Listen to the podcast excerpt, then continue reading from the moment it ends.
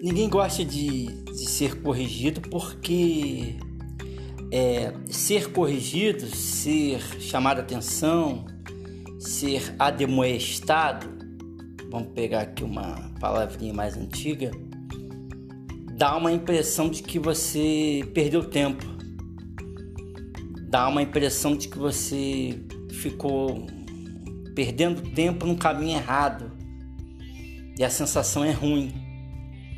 E o, e o ser humano, ele, por ser muito egoísta, isso é natural do ser humano. O ser humano é egoísta. Ele não, ele não quer perder tempo. Ele não, ele não quer admitir que está fazendo besteira. O ser humano ele quer, ele quer sempre dizer para os outros que ele está sempre certo, que ele está sempre com a razão, que ele é sempre bonzão, que ele, né? É incorrigível, é invencível. E, o ser humano ele é puro egoísmo e pura vaidade. Então, para você conhecer o ser humano, você tem que entender isso.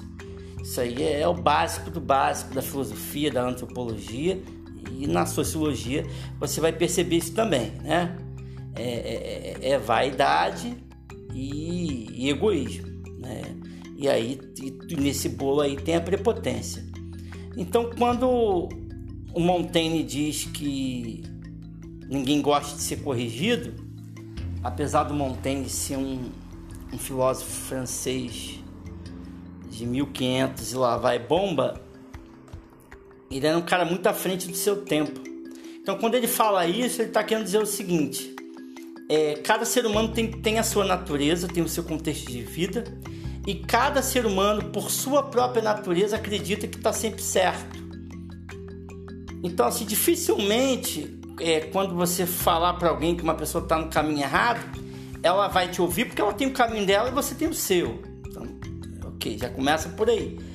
Agora, se ela te escutar, pode ser que ela vá te ouvir, vai dizer o Montaigne, se você levar isso num tom de conversa.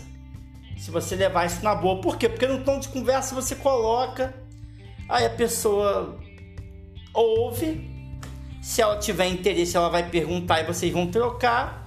E se ela não tiver interesse, vai morrer ali, vai ficar tudo bem e ninguém força nada. Então o Montaigne, na verdade, Montaigne ele, ele, ele era muito louco, né? O Montaigne era um grande cético e o Montaigne, não, segundo o que se depreende da leitura dos ensaios, os especialistas falam, ele não tinha ideias fixas, né? Então, Montaigne gostava muito do, do, diálogo, da conversa, porque para ele, quanto mais trocação de ideia, melhor. Assim, não tinha nada muito fixo. Ele estava pensando numa coisa um dia, no outro ele já tinha mudado. Então, para ele, ele entendia o seguinte: é na base da troca, na base da conversa, que se alguém se interessar, alguém vai perguntar, e aí você fala, e aí você indica o que, que você acha. Por isso que o Montaigne ele trabalha com ensaios, né? Ele trabalha com ensaios. Ensaios é isso, é essa troca de ideias sem muito compromisso com, com verdade, sem muito compromisso com nada, onde você está ali em nome da filosofia pensando e refletindo e crescendo, mas nunca se fixando numa ideia. Então, assim, eu particularmente desconfio quando Nietzsche diz assim: ideias são cárceres.